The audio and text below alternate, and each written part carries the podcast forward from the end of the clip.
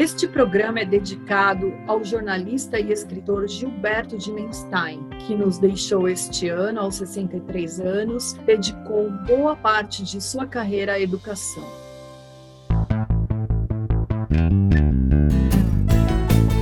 Está no ar, Educa Podcast. Todos os tons da música e da educação.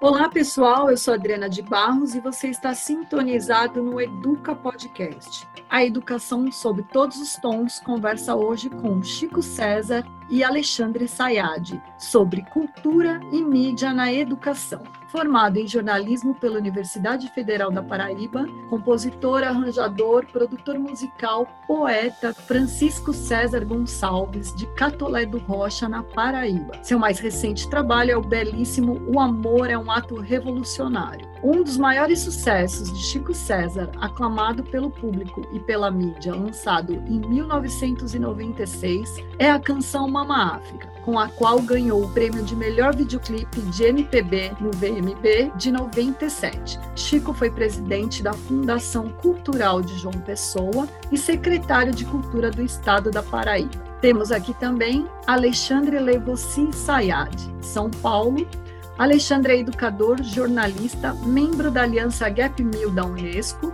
membro do Conselho Consultivo do Educamídia e do Conselho Científico da revista Comunicar da Universidade de Huelva, na Espanha. Autor do livro Idade Mídia, apresentador dos programas Idade Mídia no canal Futura e do Mídia Mundo, canal do YouTube que apresenta em parceria com a jornalista Maria Cristina Poli.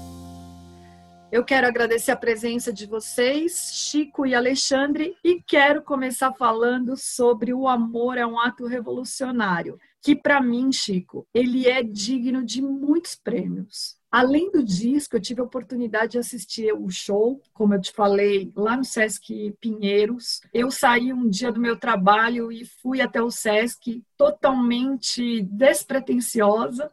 E eu saí de lá feliz além de ser um show belíssimo, uma banda lindíssima, Simone Sou maravilhosa. Eu voltei para minha casa aquele dia, ficou marcado para mim. E a outra coisa que me chamou a atenção no show foram distribuídas máscaras. E naquela época nem era obrigada a usar.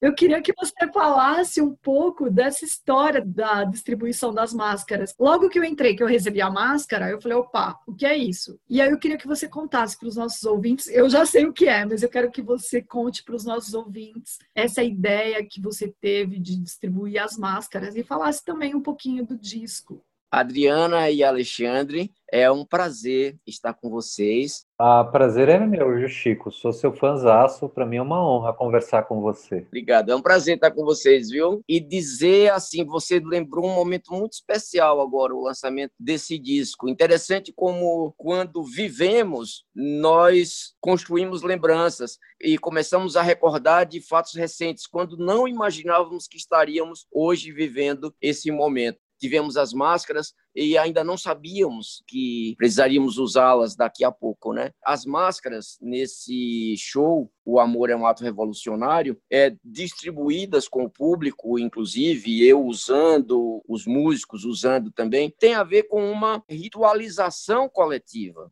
um desejo de ao mesmo tempo afirmarmos nossa individualidade jogando-a num caldo coletivo para a partir daí reconstruirmos, trazermos algo novo, sobre nós mesmos. A máscara ela é muito presente na cultura latino-americana, né? Os papangus, o reizado, a cultura popular tem muito isso. Essa coisa da luta livre no México, né? Na Colômbia, na República Dominicana. É... E ao nos mascararmos, às vezes nós podemos revelar aspectos internos, às vezes a nossa aparência vela. E a máscara ajuda a nos libertar de algo que construímos no cotidiano, que ficou ali mais endurecido, e aí vem né? Porque nós estamos mascarados, então nós podemos brincar com a nossa própria psicologia, né? Então, o amor é um ato revolucionário, tem isso, de você é, buscar num amor coletivo, amplo, social, sociológico,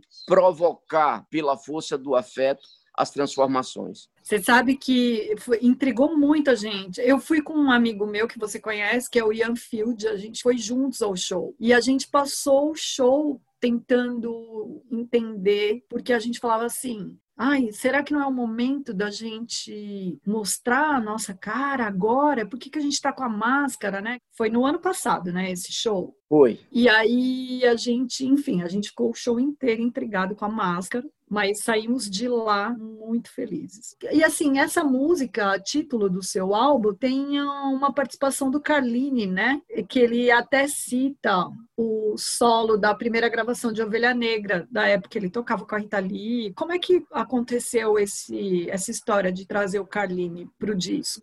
Acho que algo que havia sido conquistado e expressado pelos músicos de jazz um pouco antes, né?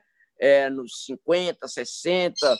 É, isso foi incorporado pela música pop nos anos 60 e nos 70 explode de uma forma é, muito forte na música brasileira. É o começo dos anos 70 é o tempo do Tutti Frutti, Rita Lee, Raul Seixas, Sérgio Sampaio, é, Secos e Molhados, Novos Baianos. E em 72 eu comecei a trabalhar numa loja de discos na minha cidade. Eu trabalhei nessa loja dos 8 aos 15 anos de idade. E aí eu pude ouvir tudo, da banda de pífanos de Caruaru, a música do mundo inteira, né? Ouvi, obviamente, a música de Tutti Frutti, de Carline. Eu toco guitarra no disco todo. Carline é o único convidado para tocar guitarra comigo nessa música. E ele ficou muito contente. Nós nos encontrávamos bastante nas festas de uma fotógrafa chamada Mila, é, daqui de São Paulo. Mila Malui? Exatamente, ecologista. Uhum. E ela fazia umas festas, promovia umas festas muito lindas ali no, no, nos anos 90. E aí eu e Carline acabávamos sempre juntos nessas festas, e no fim das festas, às vezes ele vinha me deixar em casa, porque nós não, não nos sentíamos pertencendo talvez a nenhuma tribo. E nos desafiávamos, porque ele falava: Eu gosto muito dos guitarristas nordestinos, Pepeu Gomes, Robertinho do Recife, né? E eu falava: Pô, eu adoro Casa das Máquinas, aquele solo de bateria de seis minutos daquela música, Abra que eu quero ver esse céu azul. Íamos ali mostrando como tínhamos afinidades não óbvias, né? Porque ele roqueiro paulista mais velho, eu MPB nordestino mais novo, né? E gostávamos de coisas que aparentemente conhecíamos, né? Ele falou, ah, não acredito que você conhece esse disco do texto. Ah, conheço o disco do texto. E cantava as músicas e tal. E aí chamei, porque eu queria que tivesse um representante dessa musicalidade libertária. É, porque você falar sobre a liberdade algemado é uma coisa. A melhor forma de dizer algo é viver, é, dividir a experiência, coletivizar, partilhar a experiência, né? Então, fazer um disco sobre a liberdade, sobre o, o, ato revolucionário, fazendo músicas de dois minutos e meio, três minutos, não me interessava nesse momento. Eu queria ser livre, para que as pessoas que entrassem em contato com a obra pensassem: que legal ser livre, né? Que bacana correr nu na praia, né? Não é alguém falando, é alguém vivendo isso e compartilhando com você. O disco é isso, eu acho. Uhum. Ô Chico, e aproveitando, que atos revolucionários você acha que podem transformar ou melhorar a nossa educação? A educação, quer dizer, nós temos um ícone, que é o mestre Paulo Freire, é sobre a educação libertária, que eu acho que é você ter essa educação olho no olho, um coletivo de aprendizes, Acho que nós dizemos, o tempo é o maior professor, então vamos aprender com o tempo, ao ar livre, né? De vez em quando eu vejo uns filmes sobre educação, assim, aquelas tentativas, né, europeias de tirar as crianças da sala de aula. Eu tive a sorte de estudar num colégio de freiras alemães, franciscanas, né? Super rigorosas, mas ao mesmo tempo muito preocupadas com a formação humanística. Então, na minha escola tinha aula de música, de teatro, de artes plásticas, de jardinagem. É, nós tínhamos um contato ali com a natureza e na minha escola tinha cinco pianos. Quando eu conto isso para os meus amigos de São Paulo, eu fui matricular uma sobrinha minha numa escola moderna daqui de São Paulo e aí a professora tal falou: "Ah, Chico, nós temos um piano um pouco desafinado, né, no, no, no antigo auditório. Aí eu falei, pô, eu estudei numa escola que tinha cinco pianos e uma serafina. Ela falou, o que é uma serafina? É uma, uma espécie de órgão que ficava na capela. Ela falou, mas você estudou na Suíça? Eu falei, não, eu estudei em Catolé do Rocha, sertão da Paraíba. Cinco pianos, Chico, no mito, cinco pianos, e um deles numa sala que era só para música. Então, você ter o humano como parte essencial do aprendizado, você ter esse olho no olho, não verticalizar horizonte todo o tempo, ir para o chão, brincar com a terra, é, não perder essa ligação com a natureza e valorizar aqueles que levam uma vida o tempo todo perto disso. Aí vem a questão dos mestres da cultura, remanescentes quilombolas, parteiras, ter esse aprendizado essencial, tradicional, muitas vezes vilipendiado, escanteado, silenciado, como essencial na formação das pessoas. Eu tive a felicidade de ter muitos mestres, não apenas os meus professores maravilhosos do Colégio das Freiras e depois de outros, mas gente da rua, violeiros, emboladores de coco, desses que eu ia e ficava olhando, observando. Meu próprio pai, que era da cultura popular, e pensar a escola fora da sala de aula. É aula e jaula só basta botar uma letra que uma vira a outra, entendeu? E não pode ser assim. Eu acho que o mundo ocidental foi confundindo a aula com a jaula, a aula com a jaula, e confundindo educação com domesticação. Nós temos de aprender a separar preço de apreço e de valor. E, na verdade, a escola deveria nos ensinar a liberdade. É, e a liberdade, eu, eu creio que é a diversidade. Uhum. O Alexandre, para você a educação é libertadora, como dizia Paulo Freire? Obrigado pelo convite. Estou super feliz e acho que o Chico é uma espécie de guru espiritual. Ele não é só músico. Ele fala coisas que tocam muito o coração, assim, diretamente. Mas é, eu acho que assim a, a educação deve ser libertadora e libertária. Não digo que ela é. Acho que tá, a nossa luta de quem trabalha com educação é para traçar esse caminho que o Chico desenha, né? Mas uma coisa que é importante que ele falou por último da diversidade é levar esse caminho, desenhar esse caminho para todos, porque a gente teve uma mudança social nos últimos 30 anos, sobretudo na América Latina, no Brasil, de crescimento populacional, né? Um aumento da desigualdade tremenda por conta da e refletindo também na questão da educação. Então tem um desafio hoje que é a educação de qualidade atingir todo mundo, né? E não fazer ilhas de excelência para algum, né? Mesmo dentro da educação educação pública, você tem ilhas assim de experiências maravilhosas, parecidas com essa que o Chico traz, né? Os bairros escola que a gente ajudou a fundar no Aprendiz aqui na Vila Madalena, né?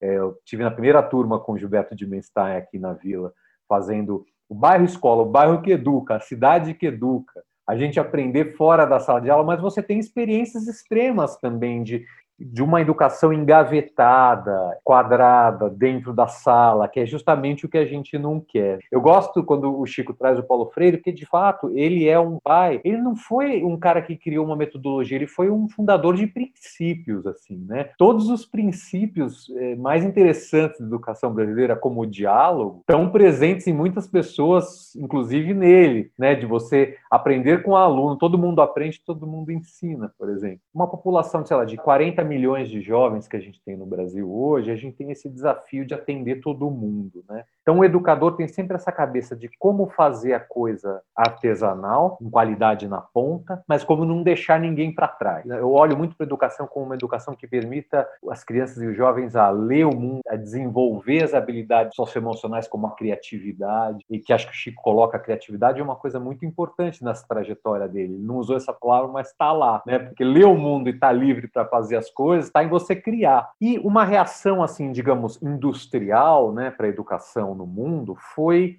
compartimentar o conhecimento, engavetar a educação em sala de aula. Essa foi uma reação de um pensamento totalmente iluminista, mas também numa realidade industrial e pós-industrial. Precisa formar trabalhador para fábrica. E a industrialização no Brasil é muito mais tardia. A industrialização no Brasil é anos 20, anos 30 do século passado. Quando você vê aquele quadro da Tarsila, aquele quadro da Tarsila, os operários, é o reflexo da industrialização no Brasil. Vem todo mundo para a cidade por conta do emprego e você tem esse desafio de formar todo mundo. É, aí vem um currículo politécnico, muito técnico, que abafa, como o Chico falou, a gente tem uma tradição de abafar a criatividade, de abafar a liberdade. Quer dizer, ela começa muito forte na educação infantil, aí os primeiros anos do fundamental você tem a alfabetização, que é um marco, que é uma coisa que se você deixar, é, as pessoas enquadram muito. Depois vem o fundamental 2, que começa a ter professor especialista e começa a ficar com uma paranoia de, de mercado de trabalho já. Aí vem o ensino médio criar, você esquece do ensino médio. Quase não tem criação no ensino médio hoje né, no Brasil. Então, como manter tudo que o Chico fala para mim hoje, eu vejo na educação infantil, de 3 a 6. A maioria da educação infantil está lá, você brinca, você pega com a mão, você está na terra, você cria, você, você desenvolve os vínculos sociais, você conversa com os amigos, você faz amizade, você se sente livre. E você tem os sábios, você tem a cultura e você tem a arte intermediando essas relações. Os sábios são os professores mais velhos que te orientam, mas eles não vão te dar uma aula, eles vão deixar você dar uma trupicada lá na pedra, sujar o joelho de barro e falar: olha, cuidado com essa pedra, próxima vez não cai que você vai sujar a próxima calça, né?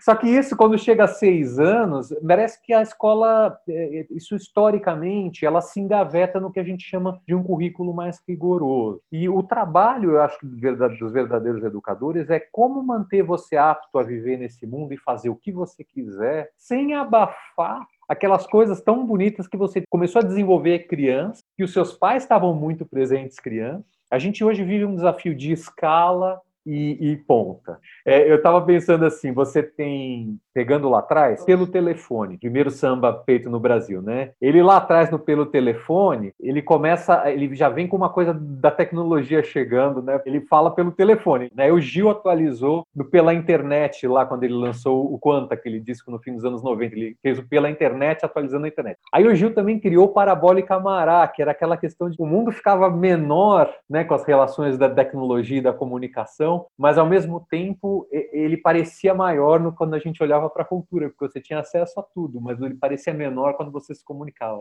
Aí os Titãs fizeram televisão, falando que aquele aparelho deixava a gente burro porque não permitia interação, né? Então, você tem, mesmo na cultura, a chegada das tecnologias aí que vão influenciar de alguma maneira essas relações, sobretudo na educação. A gente está aqui num baita papo educativo né, no Educa Podcast, só que a gente está via telas aqui. É uma pena, eu adoraria dar um abraço em vocês, não posso, estou preso aqui nessa caixinha, estou fingindo aqui. Então, esse é uma esfera que não é só a internet, eu falo até a televisão e o rádio. O Celestin Freinet, que é um francês lá da década de 30, ele começou a criar as primeiras pedagogias para lidar com o rádio e o jornal. As mídias chegam antes na gente, né? elas chegam antes que o professor. A cultura e as mídias aqui, elas são, como o próprio nome diz o latim, ela é um meio para a chegada da cultura. Então a cultura chega para a gente antes da educação formal. Ninguém nasce aculturado. Educação é cultura. E cultura é educação. Ela deixou de ser quando as pessoas começaram a se reunir numa casa e chamar de escola e tentar determinar que só o que se aprendia naquele lugar físico era educação. Depois veio alguém organizar isso. Ele falou: olha, existe educação formal, que é a escola, mas existe a não formal, que é a aula de música que você tem com o seu tio em casa. Essa é a não formal. E existe a informal. A informal é eu escutar a música do Chico no rádio. Eu lembro que as primeiras músicas do Chico eu escutei no rádio quando estava na universidade. A gente está sendo educado o tempo inteiro. Então, quando chega a tecnologia, a atenção que eu falo, da educação midiática, que a gente precisa saber lidar com isso também. Quando eu ouvi o Chico na rádio, eu não tinha possibilidade de criar uma rádio, porque tinha rádio amadora, mas o podcast não estava ainda desenvolvido dessa maneira. Hoje em dia eu tenho esse programa Mídia Mundo com a Poli, a gente viabilizou ele na pandemia, eu gravo aqui atrás, que é meu escritório na minha casa. A Poli grava na casa dela, a gente edita e põe no ar. Aí puxando um pouco para música também, o Overmundo, que o Hermano Viana criou lá no comecinho dos 2000, né? Eu trocava muito com o Hermano nessa época ele dava oportunidade para as pessoas colocarem cultura no Overmundo dos lugares que elas jamais tinham espaço na mídia tradicional. Né? Era um site o Overmundo. Então tem aí uma questão, Chico, que eu acho que a gente está fazendo aqui, na tua fala e eu estou fazendo. Tudo bem, tem um lado que a gente precisa melhorar as oportunidades de acesso e de qualidade à educação formal. E para uma educação libertadora que permita cada um ser o que é. Isso o Chico trouxe. Agora tem um outro lado que a gente precisa tirar as coisas do pedestal um pouco. Do meu caminho, da porta da minha casa até a escola, eu estou aprendendo. Né? Mas, no fundo, eu acho que, na minha visão, essas barreiras, ainda mais com a mídia, elas são diluídas. Elas estão diluídas. O Alexandre, você falou essa história que você sentia um aprendizado com a música do Chico. Eu queria que o Chico falasse um pouco para gente a influência da educação na obra dele. Ah, enfim, quero que você fale um pouquinho como a educação está inserida na sua obra. Olha, há um paralelo na minha vida, porque assim, aos seis anos de idade eu comecei a estudar no Colégio das Freiras e estudei música lá. Dos 8 aos 15, eu trabalhei nessa loja de O sonho discos. era trabalhar em loja de disco, né? Você sabe que era o meu sonho trabalhar, porque a gente não tinha acesso a vinil, né? Mas, enfim, só para falar de como é enriquecedor trabalhar numa loja de disco. Muito. E essa loja de discos era também uma loja de livros que vendia livros didáticos, mas também literatura, né? Literatura brasileira, é, literatura latino-americana e algumas coisas internacionais. Então, imagina você, um garoto de 8 a 15 anos, viver dentro desse ambiente, ter da banda de pífanos de Caruaru ao Kraftwerk, é, José de Alencar, Zé Lins do Rego, né? E outras coisas, e livros como De Onde Vêm os Bebês, o relatório Wright, né? Eu acho que eu tive o privilégio de ter tudo junto, é, a escola e, a, e esse mundo que era uma espécie de internet, porque nessa loja tinha os discos, tinha os livros, vendia o Pasquim, no sertão da Paraíba, tinha pôster do Alain Delon. Então, assim, era um mundo. Observar a, o interesse que as pessoas têm pelos livros, pelos discos, de juntar um dinheirinho e vir ali comprar, de dividir em prestações. Eu queria levar Benito de Paula e Paulinho da Viola e é, Martinho da Vila, mas eu não posso pagar tudo de uma vez, eu tenho que dividir. E ainda havia uma coisa na, nessa loja, que as pessoas, ao comprar um bilhete para a festa dançante, ganhavam um livro, ao comprar na loja. Então, imagina, você vai comprar o bilhete da festa dançante e ganha o Sagarana junto. A história daquele burrinho que começa ali, o cara vai pro baile para paquerar, não sei o quê, mas está ganhando a história do burrinho escrita lá por Guimarães Rosa.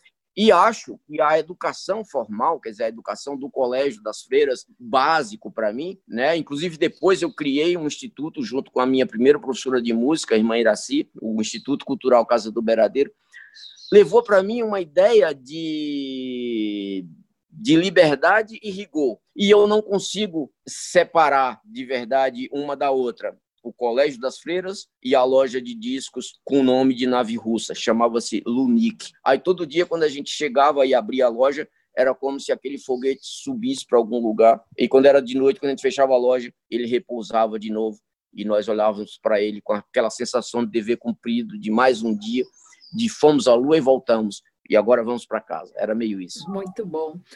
O Alexandre, você falou que o Chico é um guru, pois olha só, o Itaú Cultural selecionou uma vez uma lista de habilidades do Chico. Tem compositor, ator, diretor musical, cantor-intérprete, arranjador, produtor musical, produtor cultural, escritor, jornalista, poeta, letrista e secretário de cultura. Aí, Chico, a gente soube que sua mãe desejava que você fosse padre. Eu queria que você contasse para gente se você acha que ensinar é um sacerdócio. É um, é um, é um sacerdócio, né? Primeiro, assim, é verdade essa história da tua mãe?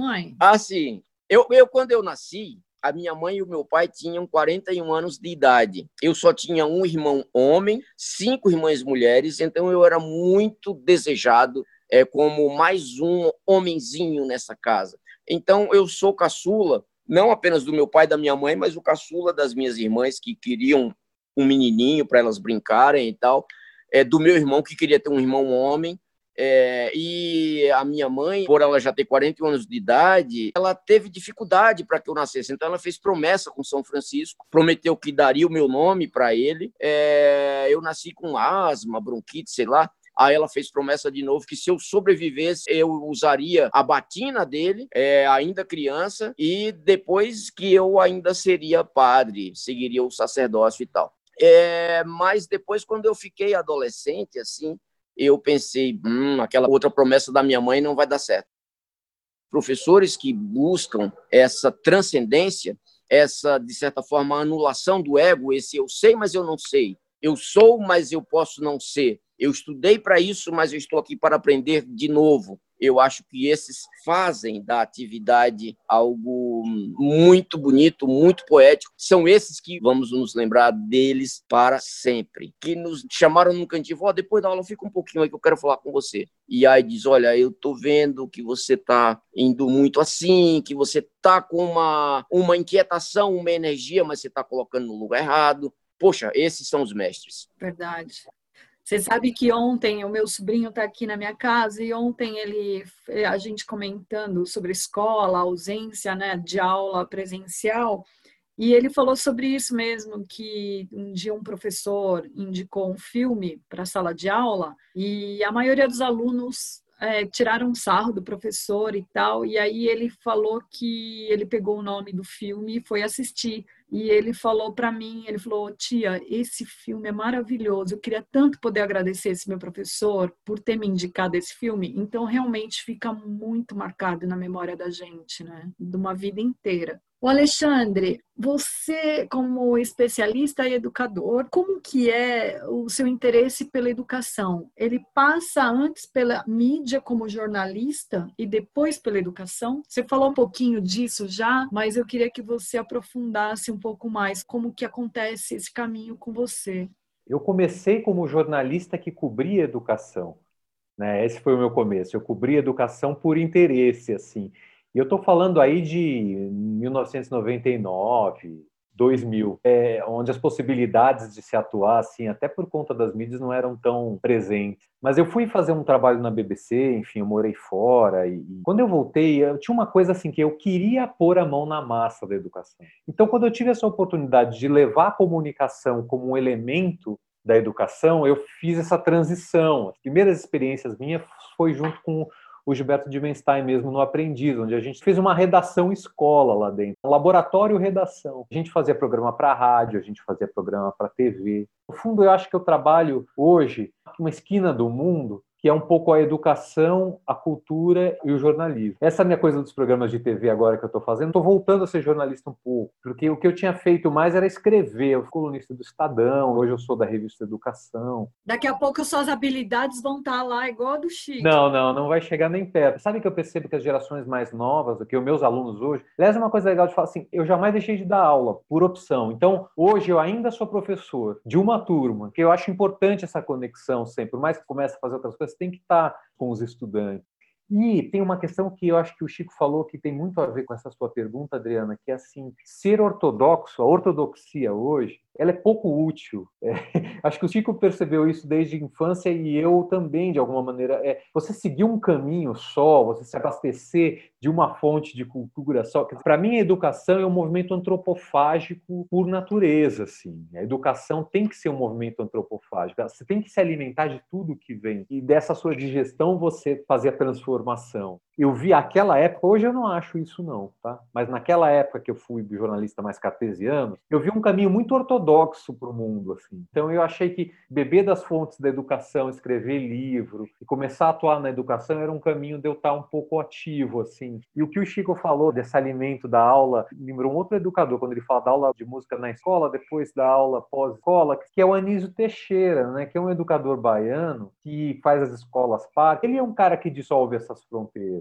que é curioso, dissolver as fronteiras da educação é olhar para trás. Porque a educação originalmente tribal, ou a paideia grega, você era guiado por um preceptor e você andava pela cidade-estado e ia aprendendo. Então, foi muito bonito o que o Chico falou. Me veio o Anísio Teixeira, que eu acho tão importante quanto o Paulo Freire, mas nem sempre ele é lembrado. Hoje em dia, a gente tem que dar graças a Deus, porque ele não toma tanta pedrada, né? Quanto o Paulo Freire tem tomado, está mais preservado. É verdade. E olha só, e aí a gente vai trazer aqui um pensamento do Jean Piaget, que ele afirmava que o desenvolvimento intelectual acontece com dois componentes, o cognitivo e o afetivo, e é preciso que os dois caminhem juntos. Chico, a sua música, ela é cognitiva e afetiva. Em Beiradeiro traz essa junção de a cigana analfabeta lendo a mão de Paulo Freire. É isso mesmo? A cigana analfabeta lendo a mão de Paulo Freire. É isso mesmo. Parece paradoxal, né? Essa coisa de aquele que aparenta não saber sabe muito. Aquele cujos saberes são silenciados tem muito a, a nos ensinar.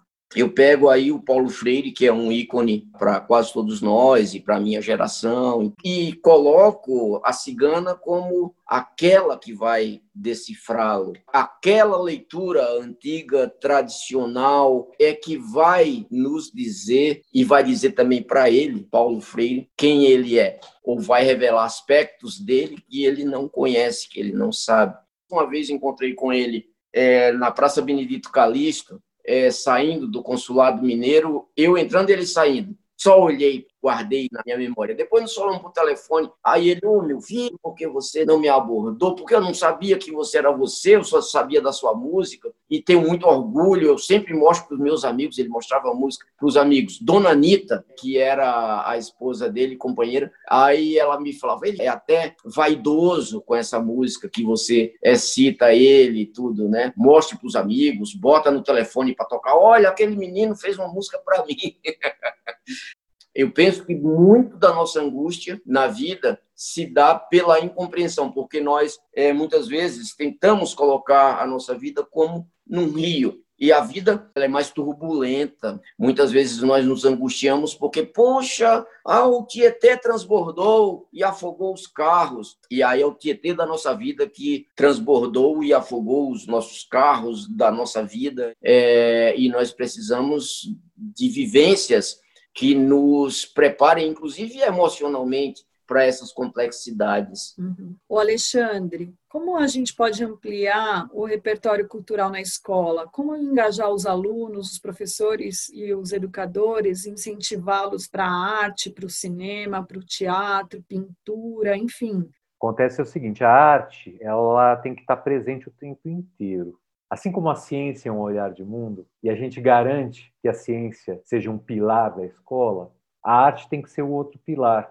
É Dionísio e Apolo. São os dois lados do olhar de mundo. A arte olha para o mundo assim como a ciência olha o mundo. Né? Então, uma maneira de se engajar é você conhecer. Se você tem uma escola que cultiva a arte como uma coisa importante, seja no olhar, no ler a arte ou no fazer a arte, e se você tem uma família que dentro da sua casa você escuta a música, você tem um pai que te explica as coisas, que te leva para os lugares, tem coisas da nossa cultura que é legal você ter um preceptor, ter uma pessoa com você que te apresenta as coisas. Se você tem uma família que é parceira, isso complementa o trabalho da escola. Então, ela não é um, não é um dever só da escola, a primeira coisa. E dois, eu acho que a escola tem que olhar a arte como um olhar de mundo. Eu uma vez estava em casa quando eu morava na Vila Madalena, e tem um amigo meu pintor, o Sérgio Fabres, e a gente estava ouvindo um disco do Thelonious Monk, né? E ele perguntou para mim assim: "O que, você escuta aí?" Eu vejo imagens cortadas assim. O jazz Thelonious Monk para mim são imagens que vêm, né? E eu escuto, eu fico meio atordoado tentando me encontrar na música. Ele falou: "Sabe o que, que eu vejo?" Ele é pintor. Eu vejo gotas de azul, tons de azul. Se tivesse um matemático lá, ele ia ver uma equação, tá? Então, assim, o olhar da arte, o olhar da ciência são olhares para o mundo. Essa edificação da nossa personalidade passou pelo olhar de mundo que a gente teve na escola e em casa. Se você subtrai a arte desse processo, você vai ter limitações. Ao mesmo tempo que aí você generoso fala, eu acho importante você ter o contato com a ciência. Você tem um outro olhar das coisas também. Mas a arte e a ciência são óculos com os quais você enxerga o mundo que está à sua volta. E desenvolver esse olhar, desenvolver esse óculos depois dessa expressão, tem a ver com educação formal e informal. Né? Gente, como vocês veem, é um tema que gera uma conversa aqui que a gente poderia se estender a tarde toda, mas eu queria fazer uma, uma última pergunta para vocês. Chico, você acha que a gente está entrando numa nova era cultural e midiática? Agora, show virou live, enfim, tem várias transformações acontecendo. Eu queria saber sua opinião sobre essa nova era que chega aí. Eu acho que nós estamos aprendendo. Acho que, como nunca, nós é, prestamos muita atenção na falta que faz o outro. Então, eu acho que nós vamos olhar para o outro com esse olhar de encantamento. Né? Eu, eu acho que esse, essa redescoberta do outro vai trazer uma carga afetiva muito forte. É, no começo a gente vai até estranhar, mas depois você vai percebendo como é quente e pulsante e vivo o outro e como é importante isso para a vida. Eu acho que é preciso pensar arte, educação e saúde tudo junto, porque uma coisa é a outra. No dia que a gente conseguir juntar saúde, arte como cultura e educação, aí nós vamos caminhar. O Alexandre, toda essa informação disponível, você acha que é um desafio para as novas gerações? O dia de hoje é sempre diferente do dia de ontem, né? Então a gente vive esse fluxo, né? A nova era é sempre o novo dia que amanhece. Então, alguma residual a gente vai ter dessa fase toda. Espero que seja tão interessante quanto o Chico está falando. Eu sou otimista, eu acho que vai ser. O que me preocupa, não no sentido de ser uma preocupação, mas o que é crítico para mim, que eu olho muito na educação, junto com a Unesco, com essa rede da Unesco que eu estou coordenando agora, é como que a nossa ética ela vai cada vez mais se misturar com essa ética, um, da tecnologia, das programações que a gente está agora vivendo, e com esse excesso de informação e informação que nem sempre a gente pode confiar. A nossa construção ética, moral, ela hoje passa pelo offline, pelo físico, e ela passa pelo digital. Olha como a presença da cultura e da arte é importante. Se você tem uma presença cultural, artística nos dois ambientes, você está lidando com isso já o tempo inteiro. A escola precisa proporcionar que os alunos desenvolvam a ética e o convívio, o respeito, é, também nesse ambiente digital que tende a ser mais presente. E quanto à informação, o Richard Wurman, que é um arquiteto americano super interessante, ele fala que excesso de informação é sinônimo de desinformação, né? Né? Então a educação vai, passa por esse desafio é, com relação ao excesso que é o que você coloca, Adriana, e com relação à qualidade. Bom, a gente sempre fecha o programa provocando os nossos convidados e aí hoje, hoje eu vou inverter um pouco, porque eu boto sempre o artista no fogo cruzado aqui. Hoje eu quero começar com você, Alexandre. Eu queria que você, em uma frase, dissesse para gente o que é educação. Educação para mim é saber olhar, interpretar e interagir no mundo. E eu queria fazer uma homenagem para o Gilberto de que foi um dos meus melhores amigos e, eu perdi esse ano, né? Não queria só parafraseá-lo, mas eu queria dizer a frase dele que aprender é descobrir o encanto da possibilidade. E você, Chico? Acho que é reencantar-se. Você reencantar-se todo o tempo com o outro, com a vida, com a natureza e assim gerar cultura. Muito bom! Obrigada, Chico César. Obrigada, Alexandre Sayad. Este foi o Educa Podcast. Todos os sábados, às 11, você vai ouvir histórias, debates e as conversas entre músicos e educadores. Acompanhe o Educa Podcast no Spotify, YouTube ou em seu agregador de podcast preferido. Também acesse o nosso site educapodcast.com.br. Também estamos no Portal Terra, na coluna Nos Bastidores e no site Educador 21. Quer participar, comentar, sugerir tema?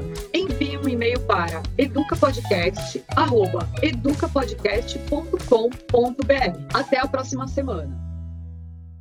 Educa Podcast. Apresentação Adriana de Barros. Roteiro e produção Ricardo Berlitz. Trabalhos técnicos André Gibelli. Realização Berlites Comunicação.